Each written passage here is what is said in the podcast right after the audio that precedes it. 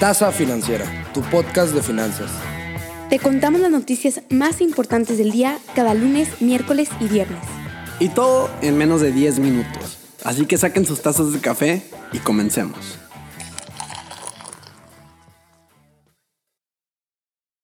¿Qué onda gente? Muy buenos días. ¿Cómo están todos ustedes en este viernes 5 de noviembre? Nuevo mes y aquí seguimos con ustedes.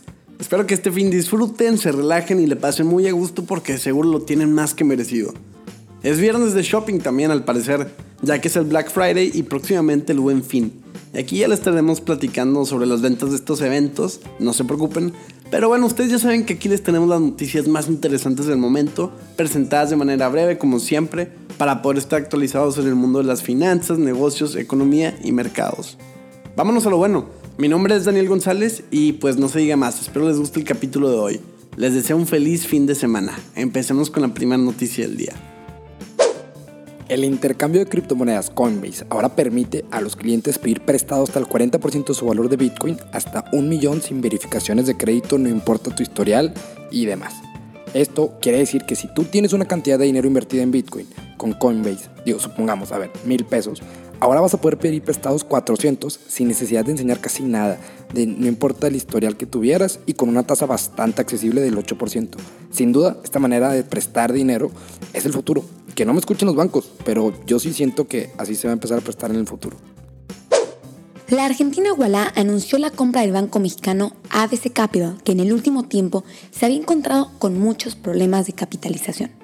Walla buscaba una adquisición para continuar realizando operaciones de fondos de pago electrónico bajo la nueva ley FinTech en México. La operación también podría marcar el inicio de una nueva tendencia que fintechs cierren adquisiciones de instituciones financieras como la compra de Fintera por parte de Credit Justo en junio de este año. El detalle es que la fintech, que maneja tarjetas de débito prepagadas para realizar compras en todo el mundo, cuenta con una evaluación de 2.5 mil millones de dólares y 3.5 millones de usuarios en la región. Apenas en agosto de este año cerró una ronda de financiación que se acercó a los 350 millones de dólares. Ya para ir cerrando, les traigo otro dato. El mercado de tarjetas prepagadas pinta muy bien a futuro en México, pues podría subir de 19.4 mil millones de dólares en 2019 a 36.6 mil millones de dólares en dos años más, es decir, para 2023. Hablemos de volatilidad y volatilidad pareja. Les cuento que la criptomoneda meme Shiba Inu, cuyo auge subió significativamente en el último mes, sufre hoy una caída del 23%.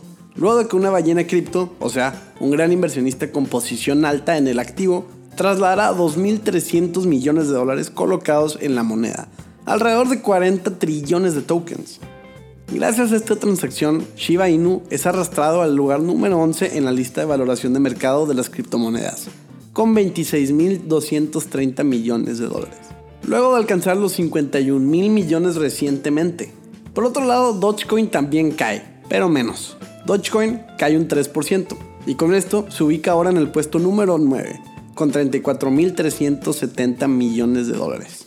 Digo, dos lugares por de arriba de Shiba Inu. Pero déjenme decirles que subir del puesto en valoración de mercado no es bastante fácil. Digo, en el mundo de cripto todo es posible y volátil. Pero estos rankings en los puestos de hasta arriba necesitan incrementos de valores altísimos.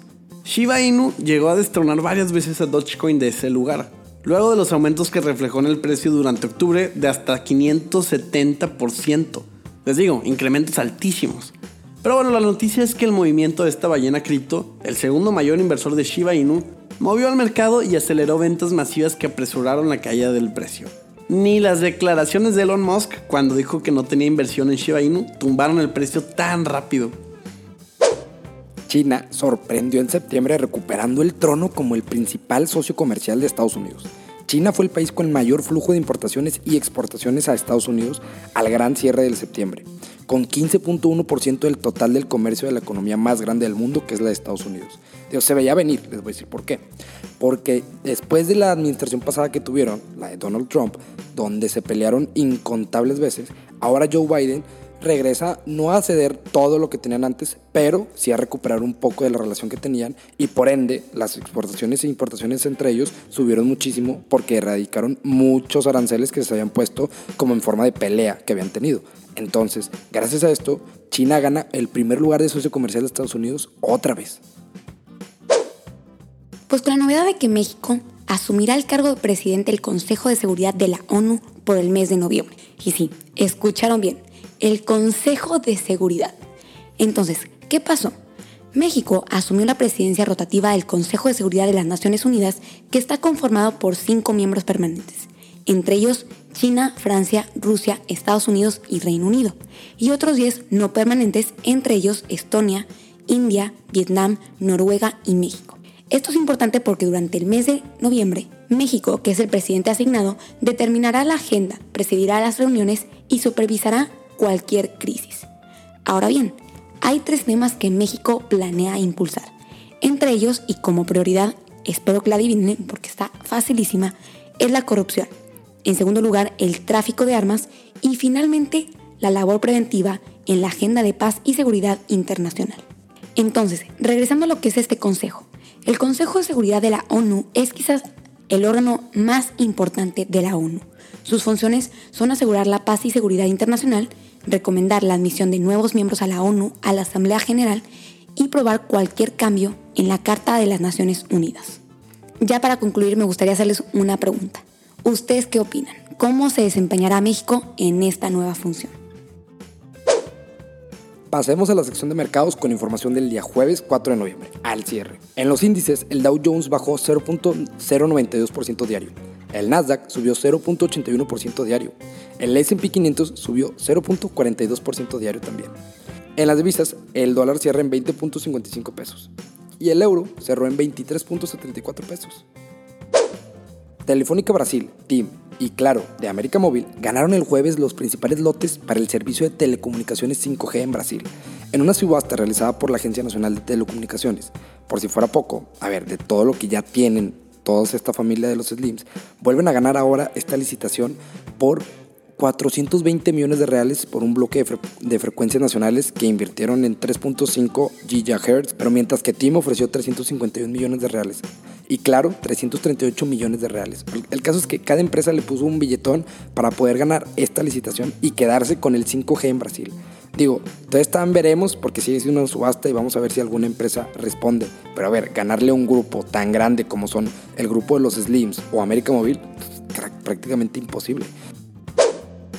Más de 450 grandes firmas financieras se han adherido a Glasgow Financial Alliance for Net Zero que se abriría mucho más fácil en un G-Funds. El objetivo es canalizar 130 billones de dólares en activos colectivos de la alianza que representan aproximadamente el 40% del capital mundial en proyectos que ayuden al mundo a alcanzar el objetivo establecido en el Acuerdo de París de limitar el calentamiento a 1.5 grados centígrados. G-Funds está dirigido por el ex banquero central y actual enviado de la ONU para el clima, Mark Carney, y es copresidido por Mike Bloomberg. Sin embargo, tan puede funcionar como puede fracasar. Puede funcionar porque se tendrá que desplegar un montón de capital privado para ayudar a financiar un proyecto tipo Tesla y eliminar la brecha entre los gobiernos y lo que el mundo necesita. Sin embargo, puede no funcionar, ya que las organizaciones ambientales sin fines de lucro han golpeado a los miembros de G-Fans por ser hipócritas climáticos, diciendo que usar capa no los convierte en superhéroes. Pasemos a la sección favorita de Daniel, el recap. La empresa argentina Walla anunció la compra del banco mexicano ABC Capital. Coinbase prestará el 40% de tus bitcoins sin mucha información y no te pedirán ni estados de cuenta ni historial crediticio. Más de 450 grandes firmas financieras se han adherido al Glasgow Final Alliance, que quiere decir que como finanzas verdes. La criptomoneda meme, Shiba Inu, cuyo auge subió significativamente en el último mes, sufre hoy una caída de 23%. México asumirá la presidencia del Consejo de Seguridad de la ONU por el mes de noviembre. China gana el primer lugar de socio comercial de Estados Unidos otra vez. Slim puede que gane la licitación del 5G en Brasil. Bueno gente, con esto cerramos el capítulo del día de hoy, viernes. Espero que hayan disfrutado de esta tasa financiera y que se hayan mantenido actualizados y actualizadas con las noticias más importantes del mundo financiero, económico, criptográfico y de negocios. Síganos en todas nuestras redes sociales como arroba tasa financiera para que no se les escape un solo capítulo y los dejo para que disfruten de su fin de semana. Mi nombre es Edina Velasco y nos vemos hasta el lunes.